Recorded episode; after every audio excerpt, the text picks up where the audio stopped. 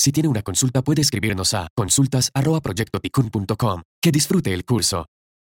Hola, espero que todos estén bien y que este shiur los encuentre en un buen momento. Tenemos la parashá de Hayei Sarah, donde muere Sarah y Abraham se preocupa de buscar dónde enterrarla. Cuando va donde Efrón, el dueño del lugar donde había que enterrar a Sarah, entonces se ve que hay un negociado, eh, porque por un lado Abraham quiere enterrarla ahí y Efrón, Efrón efectivamente ofrece hacerlo en forma gratuita. Abraham insiste en que quiere pagar y Efrón por su lado insiste que no quiere cobrar, hasta que le insinúa Efrón a Abraham cuánto es el precio. ¿Cuánto sería el precio? Y le dice, ¿qué son esos 400 shekalim entre tú y yo, personas tan queridas? No te voy a cobrar eso. Pero en esa insinuación nos enseñan nuestros sabios que Efrón estaba revelando que en el fondo sí le interesaba recibir el dinero. efectivamente, así fue. Abraham al final le da el dinero y él lo acepta felizmente. Esa actitud de Efrón, la actitud, digamos, positiva en forma superficial, esos buenos modales que tenía Efrón, no fueron manifestados en, en lo que era lo real, en lo que era lo sincero era solamente una actitud externa, superficial. Efrón era una buena persona en lo que se llama en la sociedad ser buena persona.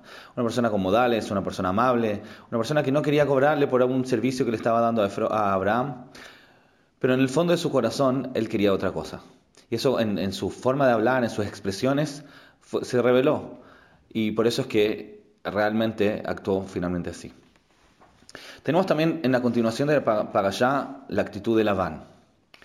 Labán también parece ser una persona muy buena. Incluso su nombre, la palabra Labán, que significa blanco, manifiesta como algo limpio, algo, una actitud, eh, digamos, sin ningún problema. Y efectivamente, cuando llega eh, Eliezer en búsqueda de Shiduch para Yitzhak, el hijo de Abraham, entonces Labán lo recibe muy bien. Lo invita, lo recibe, le da todo lo que necesita. Pero también acá la Torah nos insinúa que algo que lo motivó a hacerlo es cuando vio la cantidad de joyas que había recibido Rivka, las joyas que les había dado Eliezer a Rivka cuando entendió que ese era el Shiduch destinado para Yitzhak. Nuevamente Labán se comporta de una forma muy amable, muy generosa, invita, atiende, hace todo lo que tiene que hacer para el otro, pero en el fondo de su corazón, quizás en una forma incluso inconsciente para él, estaba actuando por un interés personal, por un interés egoísta. A diferencia de eso, vemos la actitud de Rivka misma. Rivka misma cuando tiene que atender a Eliezer, Eliezer le pide ayuda y, él, y ella se ofrece a hacer muchísimo más de lo que le piden, hace un esfuerzo inesperado, digamos, que nadie esperaba de ella, un gesto muy, muy grande de, de darle de tomar no solamente a Eliezer, a todos los camellos, cuando en el fondo era una niña y nadie esperaba de ella que lo haga. Estos dos contrastes, por un lado, en la bondad, la generosidad superficial, lo que llamamos los buenos modales, y por otro lado, esta entrega absoluta, verdadera, sincera hacia el otro, de todo corazón. Hay una, vemos esta gran diferencia. Lamentablemente muchas veces en la vida, en el mundo, la tendencia, la educación, se habla mucho de lo superficial, se habla mucho de tener buenos modales, de respetar, de no eh, faltarle respeto a nadie, pero no siempre se habla del cambio interno verdadero. Muchas veces es algo completamente superficial. Cuando una mamá le dice a su hijo, no sé, no comas con las manos, es feo comer así. Quizás no, es esa su intención, pero el lenguaje de todas maneras demuestra algo. ¿Qué significa que es feo comer así? ¿Es feo? ¿Es malo o es feo? Si, algo que es feo significa que es algo que se ve, que se ve mal. Y eso significa que está mal hacerlo solamente cuando me ven. Y si no me ven, no estaría nada de malo. O quizás la mamá le preferiría que su hijo no coma así incluso cuando está solo, simplemente para que no se acostumbre y así no, tenga el error de hacerlo también cuando está en público. Pero de todas maneras no es, no es un cambio interno verdadero, no proviene de un amor verdadero hacia el otro, de un respeto hacia el otro, sino proviene de una preocupación de su imagen. Eh, lamentablemente en el mundo actual, donde la imagen es tan importante, donde tanto se eh, invierte energía, dinero en la apariencia, en la imagen, tanta dedicación de cómo nos vemos, qué piensan los demás de nosotros, hay una tendencia de enfocarse solamente en eso, sin preocuparse de un cambio verdadero, un cambio interno. No basta con verse bien, hay que ser bueno. Hay que ser bueno de verdad. Hay que tratar de entregarse, dedicarse, amar. Y no solamente que piensen de mí que soy una buena persona. ¿Cómo se logra eso? ¿Cómo podemos realmente superar esta eh, mala influencia? Porque al fin de cuentas, uno podría pensar, bueno, ¿qué tiene de malo que me preocupe de verme bien? Si no, no molesta, voy a preocupar de verme bien. Y además, me voy a preocupar también de ser bueno. ¿Por? Porque eso estaría mal. El problema es que, en general, la mente funciona como una balanza. Cuando una persona le da mucho peso a algo, inevitablemente eso le quita peso a otras preocupaciones que tiene. No podemos preocuparnos de todas las cosas en el mismo nivel. Las cosas son afectan una a la otra. Si yo me preocupo demasiado de mi apariencia, inevitablemente me estoy preocupando menos de lo que soy realmente, de qué soy internamente. Entonces no es tan simple decir, lo único que me importa es que me vean bien, que tenga buenos modales, que me comporte bien con el otro. Al final eso puede perjudicar, porque no esté, no esté dando el espacio, el tiempo, la importancia a lo que realmente importa, que es nuestro cambio interno. Pero la verdad es que es peor que eso. No solamente que al dedicarse a lo externo estamos quitando energía, digamos, de la preocupación de lo interno, sino que también puede confundirnos. Porque si una persona es considerada buena socialmente, con buenos modales, quizás se va a conformar. No va a sentir la importancia que tiene hacer un cambio verdadero. No va a preocuparse de eso. Y eso va a provocar que tarde o temprano eso se manifieste.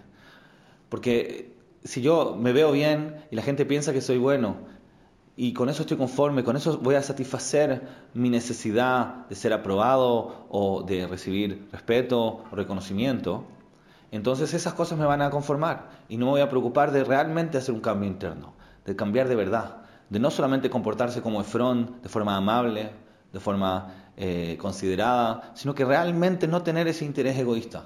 Y la van también, no solamente ser generoso, invitar, recibir en tu casa por un interés eh, personal, oculto, de querer ganar algo de dinero como quería Labán, que le interesaban las joyas que tenía Rivka y pensaba que iba a ser beneficiado de alguna forma. No solamente preocuparse de eso, sino realmente hacerlo de verdad, hacerlo sinceramente, que no tenga ningún interés de por medio. Como dijimos antes, es un poco difícil a veces reconocerlo. Puede ser que uno crea que está haciendo bueno, pero en verdad está haciendo solamente, eh, está cubriéndose con una máscara de, bueno. Se está mostrando como bueno, pero no necesariamente lo es. ¿Cuántas veces nos pasa que le hacemos un favor a alguien, le sonreímos a alguien, le pedimos perdón o por favor, pero en el fondo no viene de corazón, sino simplemente es una actitud externa porque queremos calzar en la sociedad, queremos pertenecer al grupo, queremos que nos aprueben, que nos consideren personas buenas eh, tanta importancia en la sociedad actual le da a, lo, que aparentamos, que eso mismo puede perjudicar lo que somos. Eliezer le da a Rivka joyas cuando entiende que ella es el shidduch destinado para Yitzhak. Y una de las joyas que le da son dos pulseras, Shnei Tzmidim. La palabra tzamid en hebreo viene del verbo tzamud, que significa pegado se pega en el brazo, en la, mano. ¿Y por qué eran dos? Entonces dice Dashi que esas dos simbolizan las dos tablas de la ley. Ya en ese momento, años antes de que se entreguen las tablas, ya se veía venir la, que de la descendencia de Rivka iba a salir el pueblo que iba a estar ahí en, el monte de Sinai para recibir la Torá, recibir las dos tablas de la ley. Y, acá, en este, en este momento tan importante de la historia, donde Eliezer encuentra el shidduch, la pareja indicada para Yitzhak, entonces él ya quiere hacer un acto simbólico para mostrarle a Rivka lo importante que era este matrimonio, este futuro matrimonio, donde de ese matrimonio iba a florecer el pueblo que iba a recibir las dos tablas de la ley. Las dos tablas contienen cada una cinco mandamientos.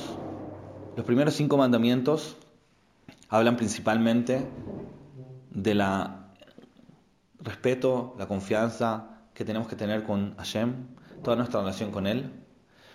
Mientras que la, segunda tabla, los cinco mandamientos que están en la segunda tabla, hablan principalmente de nuestra, nuestra relación con el prójimo. No robar, no matar, etc. El último de los diez mandamientos que está en la segunda tabla es el mandamiento de no codiciar lo que tiene el otro estar conforme con lo que tienes tú y no codiciar con lo que tiene el otro. Nuestros sabios nos enseñan que ese último mandamiento, en el fondo, es lo que eh, concluye todo. Todos los diez mandamientos están de alguna manera concentrados en este último, que es en el fondo la base de todo. El hecho de no codiciar al otro puede contener todos los diez mandamientos, que a su vez contienen todos los mandamientos, todas las mitzvot. La pregunta es cómo ese último mandamiento, el no codiciar, el dotahmod, puede incluir todos los diez mandamientos. Podemos entender cómo ese último mandamiento contiene los cinco últimos. Toda la relación que tenemos con el prójimo, no matar, no robar, eh, no atestiguar eh, en forma falsa, eh, son cosas que tienen eh, tiene una conexión con la relación con el otro. Y podemos entender que psicológicamente cualquier daño que uno le haga al otro proviene en lo, más profundo de nuestro corazón de una cierta envidia, de una cierta competencia que tenemos con el otro, de, una, que, el deseo de tener lo que tiene el otro. El sentir que lo que tiene el otro de alguna manera lo debería tener yo. Que la existencia de él como que está ocupando o contaminando el mundo de una forma que me afecta, lo cual obviamente no es cierto. Pero eso es ese sentimiento profundo, inconsciente que mucha gente tiene, de pensar de que lo que tiene el otro le quita a él, e, ese pensamiento es lo que puede provocar en el fondo todo el maltrato, todas las malas relaciones que, podemos, que pueden tener los seres humanos. Entonces es muy claro cómo este último mandamiento contiene los cinco últimos. Pero tenemos que entender cómo esto está relacionado también con los primeros cinco mandamientos. ¿Qué tiene que ver el hecho de no codiciar, del otahmod, con los primeros cinco mandamientos de tener emuná en Hashem, de no hacer idolatría y todos esos. Pero vemos acá, explica el Kliyakar, que todas las dos tablas estaban pegadas, estaban juntas. Tal como acá las dos pulseras que se le regalaron a Rivka estaban juntas, Shneitz Midim. El hecho de que se llame Tzamid, como dijimos, esa pulsera que está como apegada a la mano, simboliza que los dos mandamientos, las, dos tablas con los diez mandamientos, tienen que estar juntos. Es decir, están conectados. Hay una relación entre uno y el otro. El, el la prohibición de codiciar, no es solamente un problema el, codiciar no es solamente un problema que, puede afectar en la relación con otros, sino que en el fondo también afecta nuestra relación con Hashem. Tenemos que, eh, que entender la conexión que hay entre los dos puntos. Muchas personas quieren ser buenas, pero al final terminan siendo buenas superficialmente.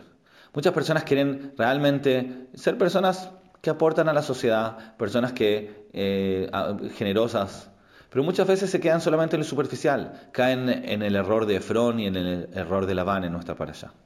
Lo que, quiere decir que a pesar de que queremos ser buenos, y mucha gente incluso se esfuerza para ser bueno, no basta simplemente con quererlo, se necesita una obligación. Si una persona no siente que hay una autoridad por sobre él que le exige ser bueno, que tiene la obligación de serlo, no va a poder llegar a lo más profundo de su corazón. Para ser bueno no basta con quererlo, tenemos que estar obligados a hacerlo. Porque si no estamos obligados, no nos vamos a dar cuenta cómo internamente todavía no lo somos. Es solamente una expresión externa y superficial. Como todas las cosas de la vida, no se logran cambios verdaderos sin presión podemos ver como todos los cambios importantes que han pasado en la historia siempre han sido producto de una necesidad. Es decir, no se podía sin eso. Eh, muchos cambios en la sociedad, en la economía, muchos inventos se hicieron porque se tenía que encontrar una solución. Y después de que se encontró esa solución para ese uso específico que se necesitaba, ya se empieza a usar para otras áreas también. Infinitos de los inventos que se inventaron, por ejemplo, en Israel, son producto de la situación, eh, digamos, de seguridad en la cual está el país desde que fue fundado. Muchos inventos, muchas máquinas, muchos aparatos, mucha, eh, eh, mucho del desarrollo del país es producto de la presión que siempre el país está, porque se necesita una solución. No hay agua, entonces tenemos que inventar un, sistema para regar con el mínimo de agua. Y así, con todas las grandes cosas que se han desarrollado. De la misma manera, el ser humano no puede desarrollarse bien si es, que no, si es que no se siente presionado. A pesar de que uno quiere ser bueno, no lo va a hacer si es que no siente que es una obligación serlo. El solamente querer ser una buena persona se va a quedar solamente en el área superficial. Por eso es que hay una conexión directa entre el lotahmod, el no codiciar, el, realmente tener un buen corazón, el no estar en competencia con el otro, el sentir que lo que tiene el otro no me amenaza a mí, va a ser, va a ser realmente conseguido solamente si tengo los primeros cinco mandamientos también. Si entiendo que hay Hashem, que hay una autoridad superior a mí que eh, que me obliga a ser bueno y no solamente lo hago por mi propia voluntad. En esta, en esta generación donde cada vez más se dedica tiempo, dinero y pensamiento en la apariencia, en la, en, cuando el discurso es realmente verse bien, es mucho más importante entender que no hay que verse bien, sino que tenemos una obligación de ser realmente buenos. El, ser buenos de verdad obviamente también se va a notar, nos vamos a ver bien también, pero eso ya va a ser el resultado. Tenemos que sentir que es una obligación, es nuestra primera obligación. La obligación de hacer un cambio, la obligación de hacer un cambio interno, un cambio verdadero, un cambio de Lotahmod. No es una decisión, no es una elección voluntaria, es una obligación. La obligación de realmente amar al prójimo, la obligación de cambiar internamente para realmente no sentir esta competencia que tenemos con los demás, sino todo lo contrario, tratar de desearle a todos los, los demás lo mejor, porque tenemos esa obligación. La obligación es lo que va a hacer que realmente lo logremos, que realmente seamos buenos, tal como Rivka, a diferencia de Fon y Levan. tener una verdad verdadera, un amor puro y sincero. Que Besat Hashem lo logremos, que sintamos que esto nos presiona en una presión productiva, porque Besat Hashem lo vamos a lograr. Besat Hashem tengamos todos una buena semana. Gracias.